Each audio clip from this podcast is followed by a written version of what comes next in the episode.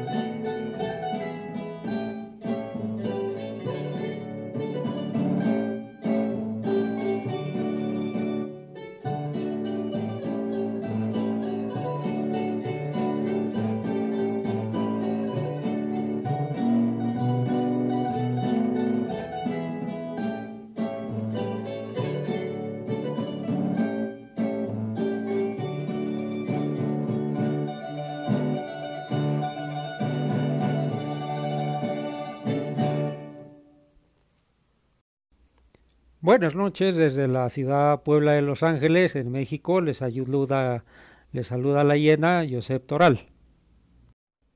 En la semana alguien me ha hecho la sugerencia, dice, bueno, a ver si, si dices que se transmite de manera errada la tradición, no se cometen errores, pues habrías de aprovechar tu espacio para, eh, pues para hablar sobre el tema.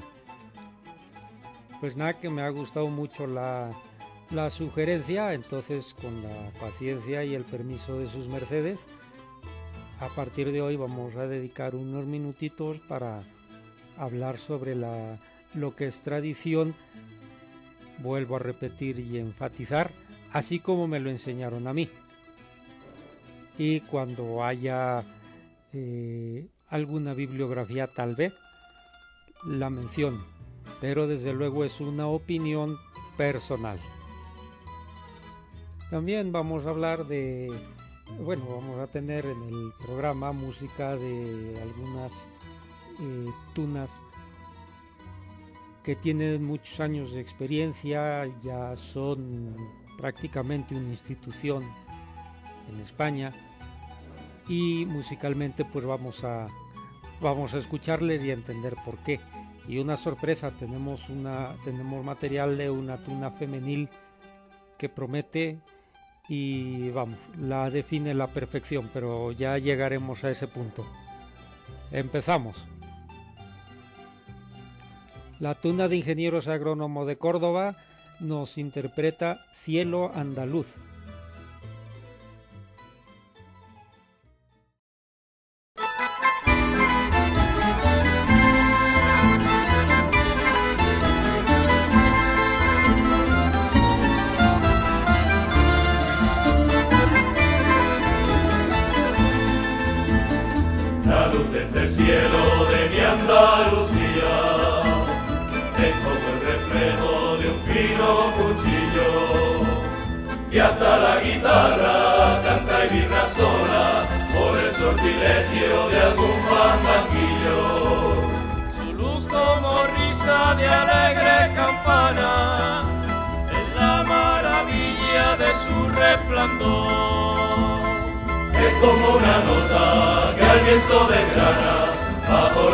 Mirada de algún claro sol. Cielo andaluz, el de las cruces de mayo el que llenó de alegre brisa mi patio. Cielo andaluz, de incomparable esplendor, bajo tu lucero, bando bandolero, ojos de un rostro español.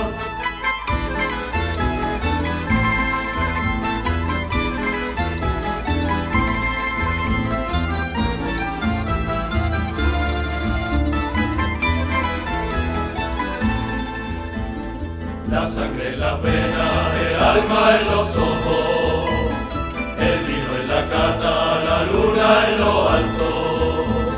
El que no ha vivido la noche andaluza, que no diga nunca que vive en España.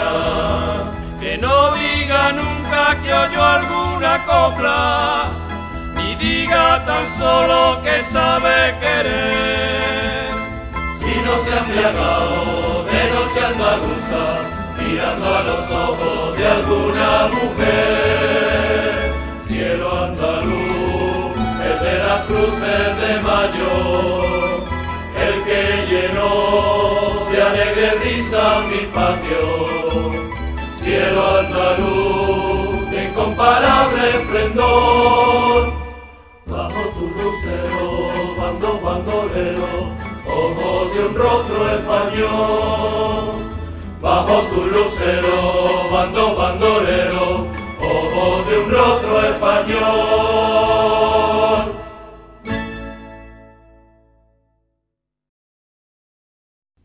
Pues llegamos al turrón. Esto es historia. Para poder hablar de la tuna, primero, tenemos que hablar de la universidad. escuchábamos en un programa anterior que a la tuna no la hace una universidad, sino que la hacen los universitarios. Pero a los universitarios los hace la universidad. Entonces, vamos empezando por el principio.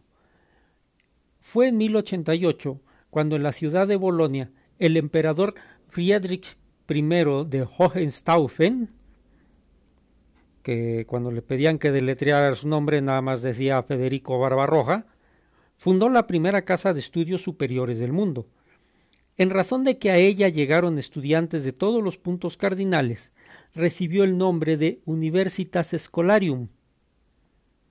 En un hecho sin precedentes para aquel tiempo, el emperador le dio total autonomía, concediéndoles a sus miembros privilegios e inmunidades como el derecho de elegir ellos mismos a sus magistrados y rectores, y quedar a salvo de la justicia ordinaria siempre que estuvieran acogidos a los terrenos de la universidad.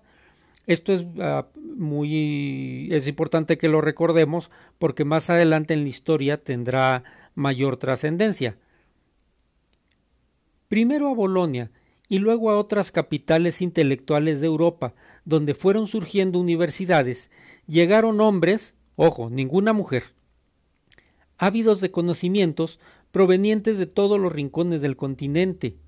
En un principio, la gran mayoría de los estudiantes pertenecían a las órdenes mendicantes, es decir, el clero regular o de regla, o bien se trataba de clérigos o clero secular, por, lo que la influencia de la Iglesia en la vida universitaria fue evidente. También cabe señalar al respecto que la Iglesia fue fundadora de algunas de las más prestigiosas universidades. Esto se reflejó en la vestimenta de los estudiantes, como veremos más adelante y que también es importantísimo que no lo olvidemos. Además de los religiosos, desde el principio acudieron a las universidades seglares ávidos de cultura, pero escaso peculio.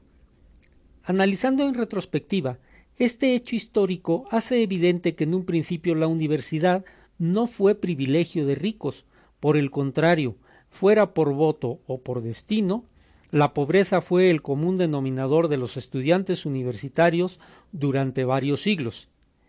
Es en este incipiente ámbito universitario donde aparecen los primeros gremios de estudiantes, que en ese entonces, ¿saben cómo se les llamaba? Se les llamaba universidades. Y estos gremios fueron creados para defenderse entre ellos de la prepotencia de las autoridades ciudadanas y de los abusos de los personajes ajenos a la institución. Este esquema se repetirá a lo largo de toda Europa, encontrando su mayor representación en la España de Alfonso X el Sabio.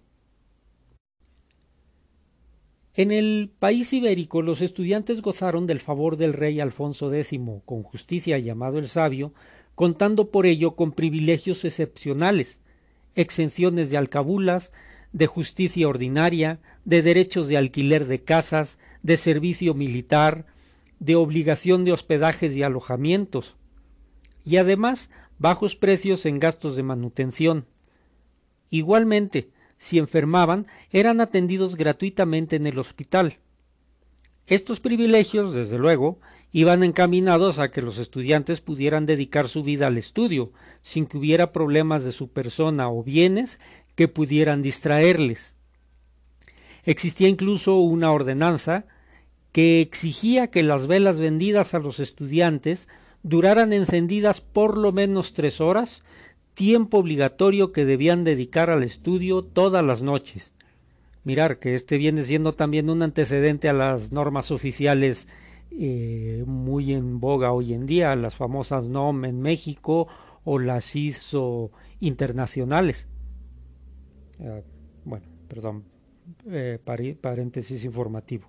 Seguimos a lo nuestro. Claro que unidos a los privilegios existían prohibiciones y obligaciones que tenían el mismo espíritu de fomentar el estudio y prevenir la holgazanería. El vestir debía ser decente y sobrio. Debían usarse colores pardos y evitarse las sedas y los adornos, aunque aún no se llegaba al uniforme negro, ojo. Tampoco estaban permitidos los juegos de azar ni la portación de armas. Los estudiantes no podían visitar las casas de citas o frecuentar a las mujeres de mala fama, pues eso estaba fuera de toda consideración. Los estudiantes tampoco podían tener caballo, propiedades onerosas o alhajas. Respecto a su vida social, sólo podían realizar reuniones bajo ordenanzas muy estrechas y severas. No podían pedir fiado ni podían ser padrinos. La obligación principal, o más bien trascendental, era asistir a las lecciones de la hora de prima, es decir, las siete de la mañana, y de vísperas, o seis de la tarde. Mirar, y aquí viene un dato importante. Los cursos duraban desde la fiesta de San Lucas, el 18 de octubre, hasta la fiesta de San Juan, 24 de junio, descansándose solo en las fiestas de precepto y cuando la misma universidad llevaba a cabo alguna ceremonia especial. Los domingos también se estudiaba, aunque era común que los jueves los estudiantes hicieran la rabona, es decir, faltaran a clases. Hace un momento mencionaba que los cursos terminaban en la fiesta de San Juan. Y aquí cabe hacer un paréntesis. La fiesta de San Juan tiene su origen en costumbres paganas. De hecho, eh, algunos todavía le llaman la noche de las brujas. Pero aunque se convirtiera en una fiesta eh, cristiana, es muy importante considerar que es una fiesta enorme en, en, España. Incluso eh, Joan Manuel Serrat escribió una canción que se refiere a ello, y Joan Manuel Serrat fue tuno. Estas fiestas eran las que daban el inicio, decimos, a las vacaciones escolares. Y más adelante vamos a ver el por qué era, eh, eh, tenía un trasfondo tan importante para los estudiantes. Hasta aquí vamos a dejar el tema por el momento, pero lo retomaremos en los siguientes programas. Porque tampoco se trata de, arrullar a la concurrencia. Aquí venimos a escuchar, a escuchar a la tuna que va de ronda, aunque aprovechamos un momentito para aprender un poco más. No hace falta mencionar la importancia que tiene eh, la inmortal novela de don Miguel de Cervantes Saavedra, el ingenioso hidalgo Don Quijote de la Mancha. No hace falta, es universalmente conocida. De igual modo, sabemos que ha inspirado muchas obras en todas las, en todas las bellas artes, pintura, escultura, música, más literatura, y hoy eh, vamos a escuchar una manifestación de esa historia en la música. Hace muchos años esta canción la entonaba eh, la inolvidable Rocío Durcal, que Dios la tenga en su santa gloria, en una película que se llamó Rocío de la Mancha. Hoy la vamos a escuchar con la tuna de Derecho de Albacete, que es una de las tunas que comentaba que son toda una referencia ya en, en lo que a, a, tradición se refiere y al escuchar la, la, calidad musical pues entenderán por qué. Quiero aprovechar ahí de, la, de esa tuna de derecho, eh, envío un caluroso saludo a mi hermano Paco Merino, él ha dedicado su vida a la enseñanza, pero pues también ha, ha, corrido la tuna en el pasado, todavía se le ve en pos de los pasacalles de repente, aunque también en los últimos años se ha dedicado a un grupo excelente también en el que también hay muchos tunos antiguos, que es la conocidísima Trova del Llano. Así que Paco, para ti y tu mujer, un abrazo muy fuerte y mi bendición. Con ustedes, Don Quijote.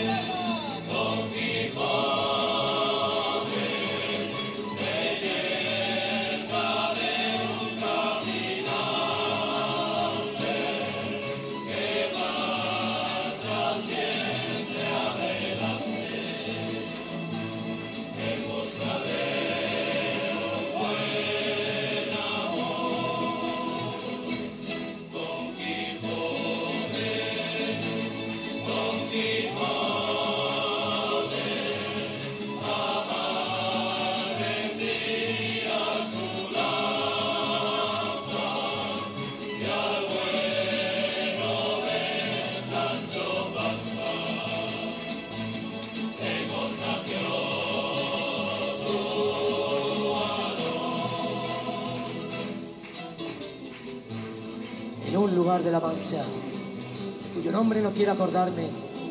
No mucho tiempo nos rondaba una noble hidalga tuna, tuna versada en el arte del buen tocar, forjada en los quehaceres del buen amar, espléndida en la tarea del buen comer y del buen beber, la tuna de derecho de Albacete.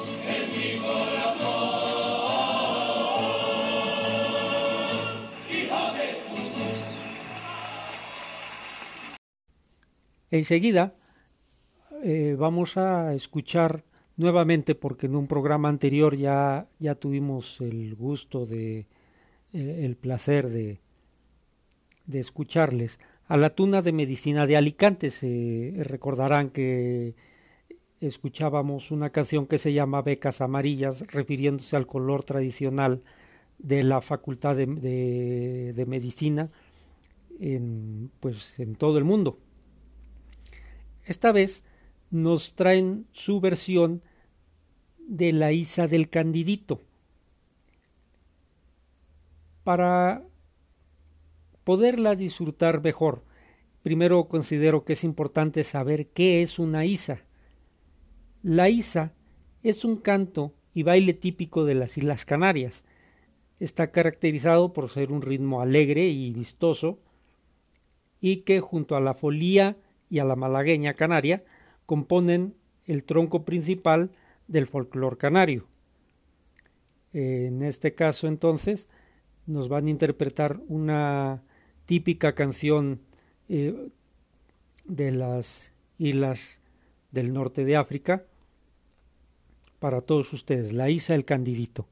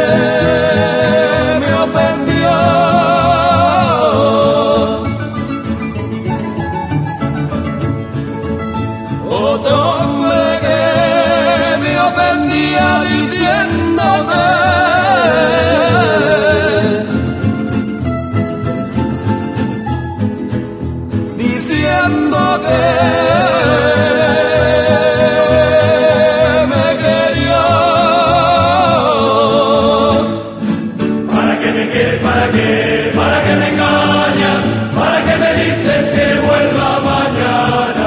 ¿Para qué me quieres? ¿Para qué? ¿Para qué me callas? ¿Para qué me dices que vuelva mañana? Y si quieres que te quiera sin que nadie te llegas a comprender, cuando quieras que te paras, que yo siempre estoy dispuesto para correr. Viva las canciones del terror, viva la alegría. En la calle de correo me compré una zapatilla.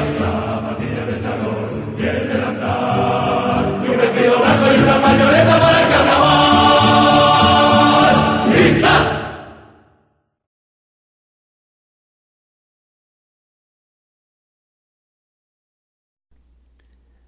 Hace unos días platicaba con una compañera eh, de la tuna femenina de la Universidad Pedagógica Nacional y le preguntaba, oye, este, pues no habrá una, no tendrás algún material que quieras compartir con el programa y me hizo la merced de enviarme algunas eh, canciones, algunas grabaciones que tienen y quedé impresionado. Hacía muchos años que yo no veía un material tan pulido, tan cuidado, tan bien elegida la, eh, los temas. Eh, vamos, es que no hay palabras para, no hay palabras exactas suficientes para describirlo. En un momento más, vamos a, vamos a, eh, vamos a escucharlo. Dicen que para muestra un botón aquí son botonaduras de oro. Eh, Rosy, la tesorito, muchísimas gracias por, por este material. Le da, estoy seguro que le da mucho realce al programa y a todos nuestros escuchas les va a dejar boquiabiertos como me, como me ha dejado a mí. Por favor, un abrazo para ti y toda la comparsa. Eh, saben que se les admira y se les quiere. Vamos a escuchar este cante que se llama Mándame quitar la vida, la tuna femenil de la Universidad Pedagógica Nacional.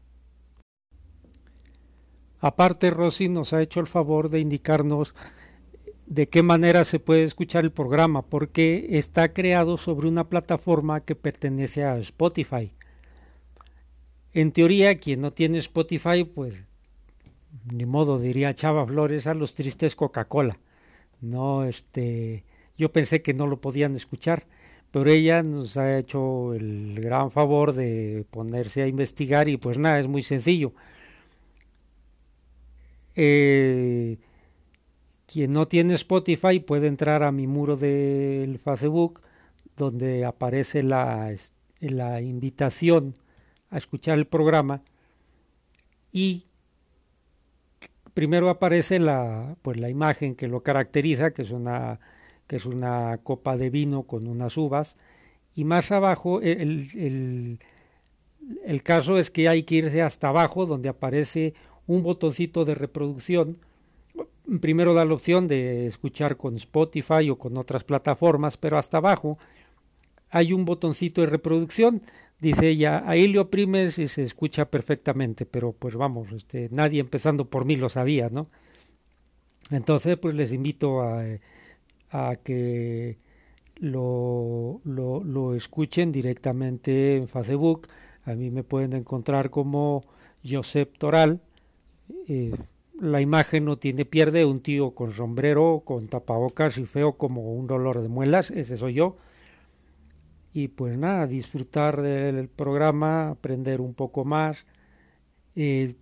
La invitación sigue abierta a quien quiera mandar un saludo dedicar una serenata. Hoy tenemos una. Eh, vamos, pues el programa, el programa es de ustedes. Aquí Rosy también decía que es un bueno, pues que le agrada mucho el programa. Rosy, nuevamente muchas gracias y por esta, eh, por esta asesoría técnica, pues mucho más. Mira que no cualquiera se toma la molestia de, de estar buscando y pulsando botones a ver cuál es y luego compartir el compartir el conocimiento. Muchísimas gracias. Dios te lo premie con un buen novio.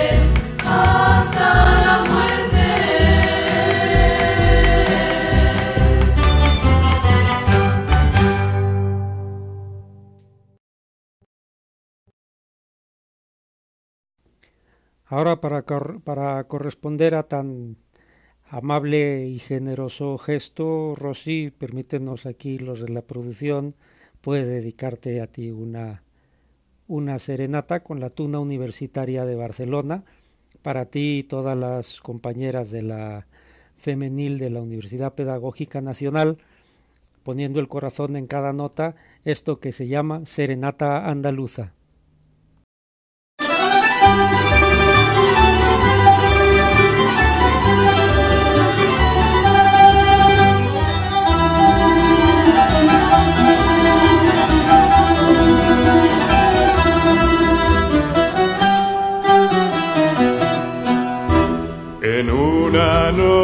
De mayo que iluminaba la luna, a tu ventana llegaron los cantares de la tuna. Cuando tu cara bonita a la reja se asomó, con la voz de mi guitarra te hablé de amores poniendo el alma entre las notas de una canción.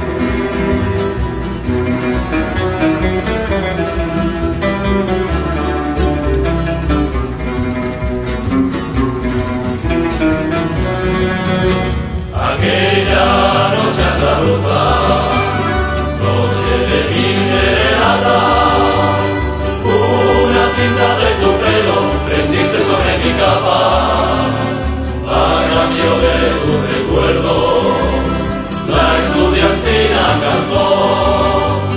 Y aquella noche andaluza, de la cinta de tu pelo, se lajo mi corazón.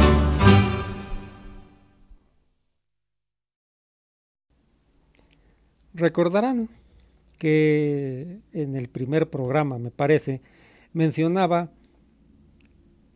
que tres viejos tunos nos encontramos aquí en Puebla hace un año y fuimos a darle la ronda a una compañera universitaria, claro, como de 20 generaciones más actual, que acababa de obtener su título técnico, que es previo a la ingeniería y justo al día siguiente era su cumpleaños, entonces ahí estaba pues muy, muy pintada la ronda. Eh, en su casa nos recibieron muy bien, ahí nos ganamos el mote de los talibanes porque acabamos con dos torres en la primera salida, sí, sí, de dos torres 10 de casi un litro. Y pues nada, ha llegado otra vez el cumpleaños y aunque en esta ocasión los talibanes pues no pudimos coincidir para irla a rondar otra vez, eh, pues queremos hacerle llegar una, una sincera felicitación y claro, cantarle, por cantarle la ronda otra vez. Eh, para eso contamos con la Tuna Universitaria de Barcelona para que nos acompañe con este cante eh, Marifer, es un gran honor contar con tu amistad, te, admiramos, te queremos mucho y pues nada, que se puede decir? Hemos elegido esta canción porque te define eh, como lo que eres porque igual tu mamá, Dios la bendiga, y, eh, y también tus tías. No precisa más comentario. Feliz cumpleaños y que vengan muchos más.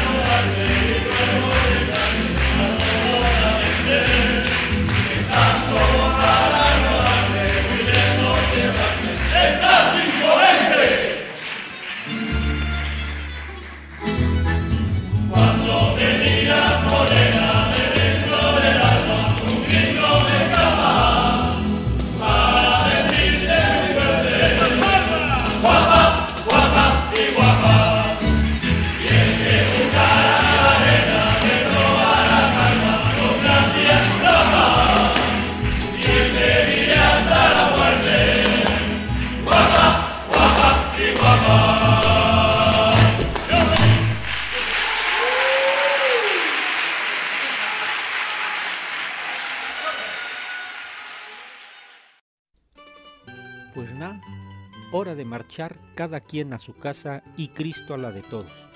Mi gratitud por su paciencia y tolerancia y como siempre mi bendición en estos tiempos difíciles.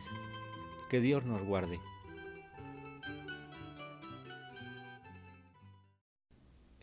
La tuna va de ronda, esta vez en pos de la agrónoma de la Universidad de Molina, que nos interpreta el clásico pasacalles Los Tunos. Buenas noches y hasta más ver.